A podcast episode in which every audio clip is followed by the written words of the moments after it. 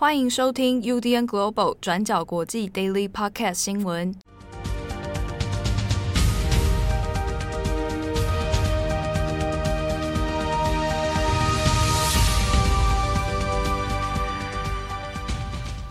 Hello，大家好，欢迎收听 UDN Global 转角国际 Daily Podcast 新闻。我是编辑七号，我是编辑慧仪。今天是二零二二年一月十四号，星期五。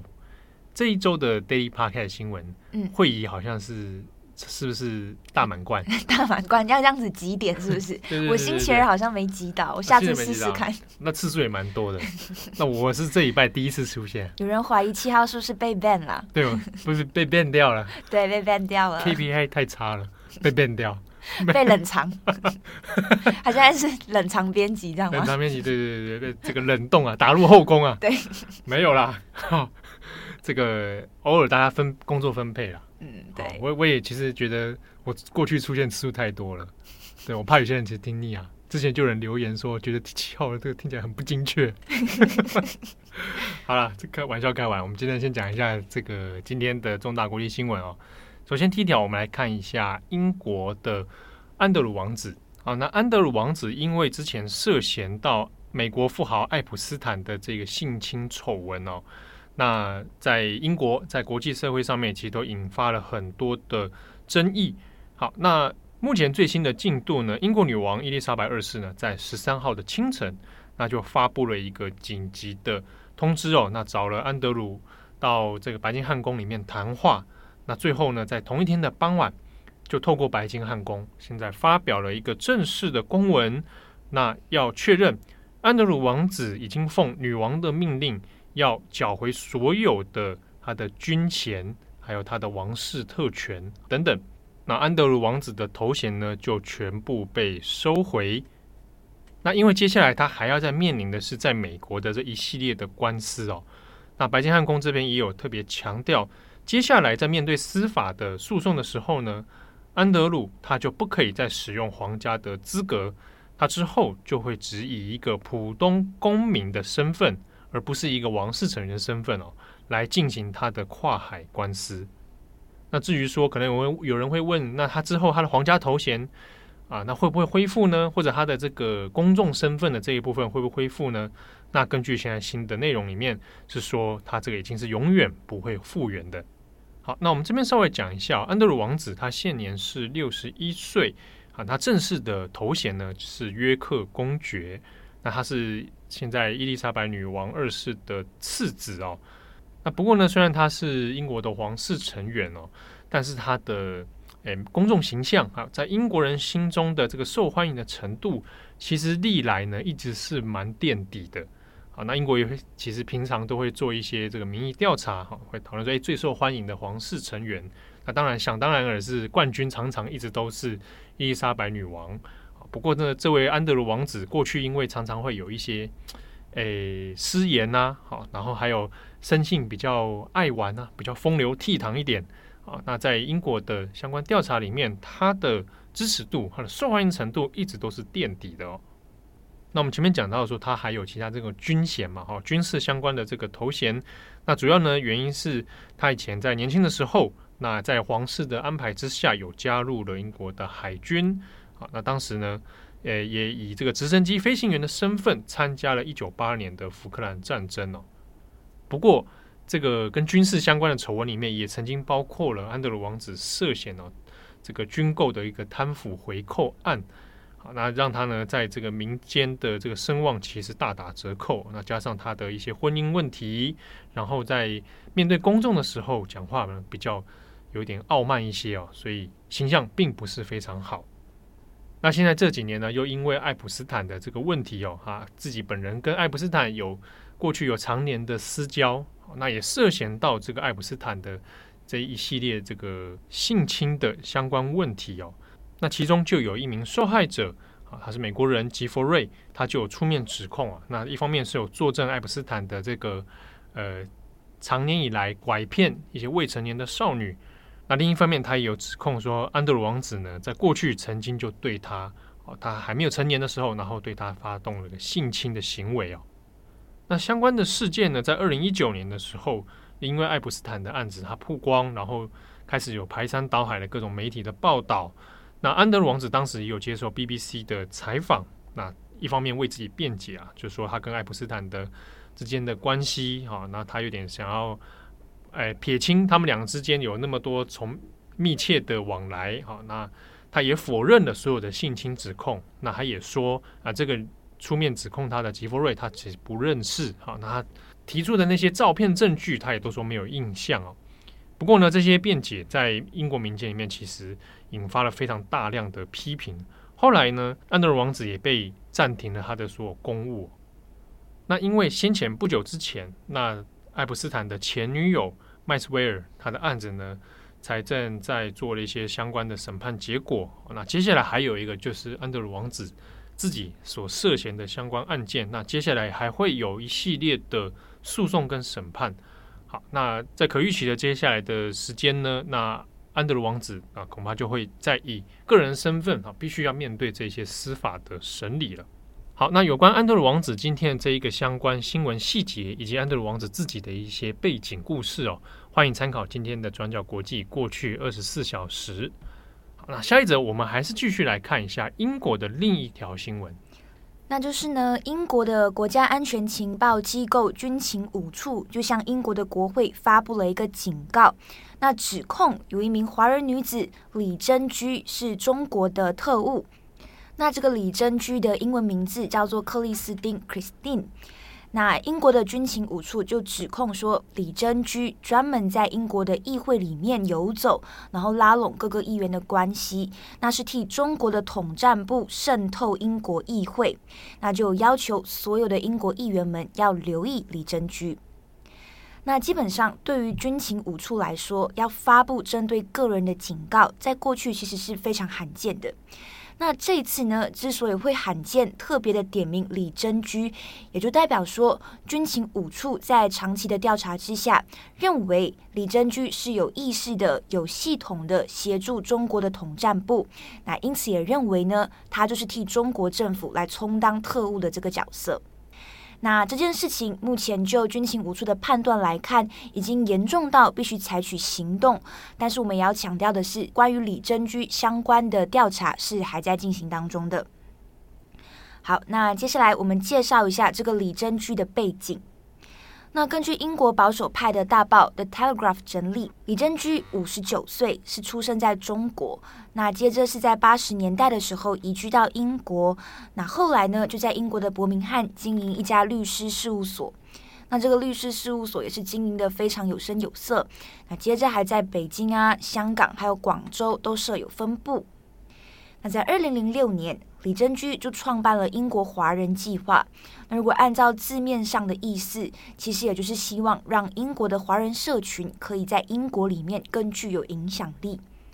那在二零一九年，前首相 Teresa May 甚至还颁奖给李珍居，认为呢，他促进了英国华人还有英国社群之间的接触、理解跟交流等等。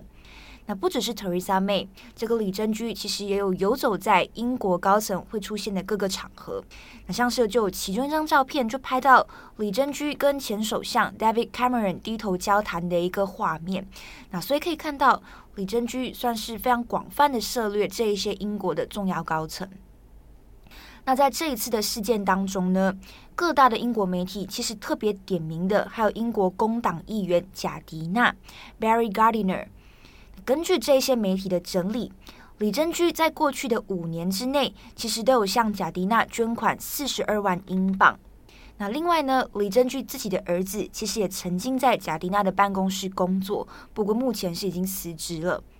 那所以，我们整理一下这个李珍区的工作，其实就有点像是说，不断跟现任的议员，或者是潜在认为有机会当选议员的人来拉拢关系。他会经常的去做出所谓的政治捐款。那可能像是物色到潜在的议员人选之后，像是可能我物色到，我觉得七号是潜在的议员人选，那我就会把七号跟可能中共拉拢关系，然后可能会影响到就是七号的政治表态。笑什么？讲到一本正经，好像我正在选。没有啦，我就举个例子。反正简单来讲，这个李珍居的角色呢，就是要确保英国的政治情势对于中共是有利的。那像是刚刚我们提到的贾迪娜 Barry Gardiner，他就是新克利角 C 核电站的积极推动者。那这个核电站主要是在英国西南部要筹建的一个计划。这个计划背后，核电站的计划背后，中国政府就是投资者。但我们要提的事情很吊诡的是，在贾迪纳发出的声明里面，也就是在针对李珍居的案子上，贾迪纳其实很早就已经跟英国的安全单位合作配合调查了。也就是说，英国的安全单位其实一直都有掌握李珍居跟贾迪纳办公室的状况。那贾迪娜在自己的声明里面也有特别强调，她自己从来没有从李珍居的捐款里面获利。那所有李珍居的捐款都有依法申报，而且从二零二零年的六月开始，李珍居呢已经停止资助办公室了。那贾迪娜自己也有说，英国的安全单位告诉他，李珍居涉及可能其他的不当资助活动，跟他的办公室是完全没有关系的。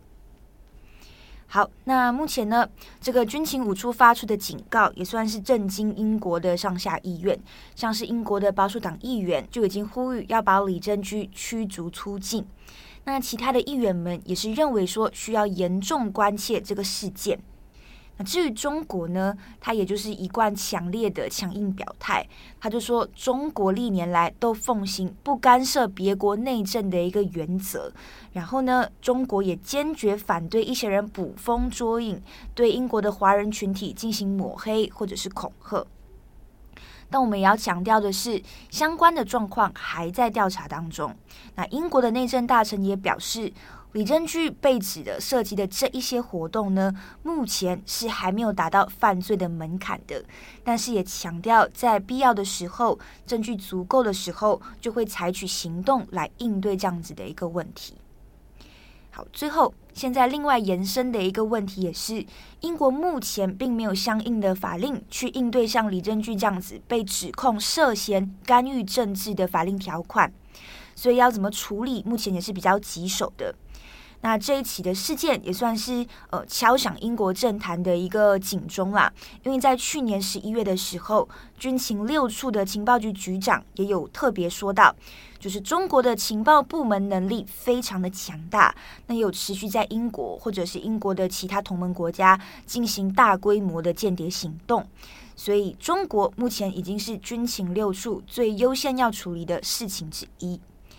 那后续这个李真居的状况会怎么演变？我们也会持续在留意更新。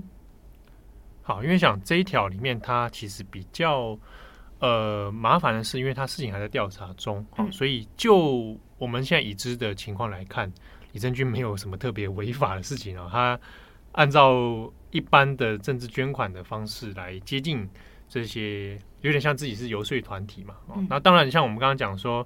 啊，没有一个相关的法律来处理这个问题。但如果你真的有这相关法律的话，那其实，比如说美国哈，世界各地的人都会有这样的合法管道来做啊。所以主要应该还真解点在于说，比如说那个资金是不是直接直射到中国的官方机构，比如说统战部，还是说他是透过境外资金的方式转了好几手，利用李正军当一个白手套来做一个接近哦？那看起来，因为他。相关捐款也是有合法申报嘛，被捐助的人有合法申报，那所以也还不确定说到底中间里面你试图干涉到什么样的地步啊，所以这才是比较，诶，案情里面比较很难说，我马上就说啊，李正军就是共谍。对，其实 BBC 后面的报道其实也有分析到，我们刚刚有提到，因为这次是军情五处罕见的特别点名嘛，那为什么会选在这个时候，在可能没有充分的证据的情况下就公布这件事情？其中一个作用也有可能就是要向所有的英国议员们发出一个警告跟警讯，请大家特别留意这件事情。对，就是说，哎，有人在用一些手段要接近，要试图改变一些事情，嗯嗯嗯，那中间可能有的人。正在做的是可能就比较违法或什么之类的。对对对。好，下一则我们来看一下，补充一下美国的这个疫苗相关资讯哦。那我们在去年的时候有讲过，美国拜登呢，他就有宣布要针对你只要企业行号、公司行号呢，你是百名员工以上，那就要下达一个疫苗强制令。好，当时是说你只要公司规模达到这样的这么多人的话，那你应该要让员工必须强制接种疫苗。那你如果不接种，那你就要改成你至少每周要做病毒检测。好，那这个在去年其实引发了很多的争议哦，就是有的人说啊，联邦政府不应该有这种权利，要限制大家都要去强制施打啦等等。那到现在呢，美国最高法院在十三号的时候就宣布是否决这一项命令哦。好，那否决的原因当然是说，诶，要强制大家来接种这件事情，那它是有一些在呃权力上面分配上的问题的哦，并没有授权说让各个机构。好，你强迫底下的民间企业来做这样的事情，所以最高法院的大法官呢，最后是六比三，好投票，那把这件事情否决了。不过，另外值得注意的事情呢，是最高法院也同时另外通过的是，如果你是这个机构，它是领联邦的相关资金的医疗机构，好，比如说他可能是领联邦补助款的一些医院啊，或者一些医疗。机构等等，那这个里面的医护人员要强制施打疫苗，这一条呢是在最高法院五比四是通过的。好，那针对拜登的这个疫苗强制令呢，虽然现在结果是否决哦，那拜登本人其实也发布了一个声明，说他觉得这样子很失望啊，而且又特别在现在疫情又重燃的这种状态之下，他希望大家还是能够乖乖去打疫苗。好，好，那虽然如此呢，但是这个拜登的民调其实在近期。有持续下滑的这样迹象哦。那根据美联社相关的讨论里面有讲到，现在支持拜登呢，针对疫苗、针对疫情的这个施政状况，支持的人是百分之四十一点八，那反对的是百分之五十三点二。啊，它中间对他的声望其实并不是很好。另外是这件事情，其实也是在表现得出这种联邦跟州政府之间哦，中央跟地方。的一些摩擦关系啊，好，不过现在其实有一些民间企业，它是有在自己判断说，那我们自己让员工去强制施打，啊，那现在比如说已知的是像呃 Nike，它就有做类似的这样的事情哦，那其他会有交给各州政府或各个企业自己来判断。好的，感谢大家的收听，我是编辑七号，我是编辑慧仪，祝大家有一个美好的周末。哎，大家记得收听这周的那个重磅广播，是关于那个德蕾莎修女。是是是，那这个组合是也是我们两个。嘿，好，那这礼拜就可以听见我两次，只听见两次，OK 啦。好，那感谢大家收听，我们下次见喽，拜拜，拜拜。感谢大家的收听，想知道更多详细内容，请上网搜寻转角国际。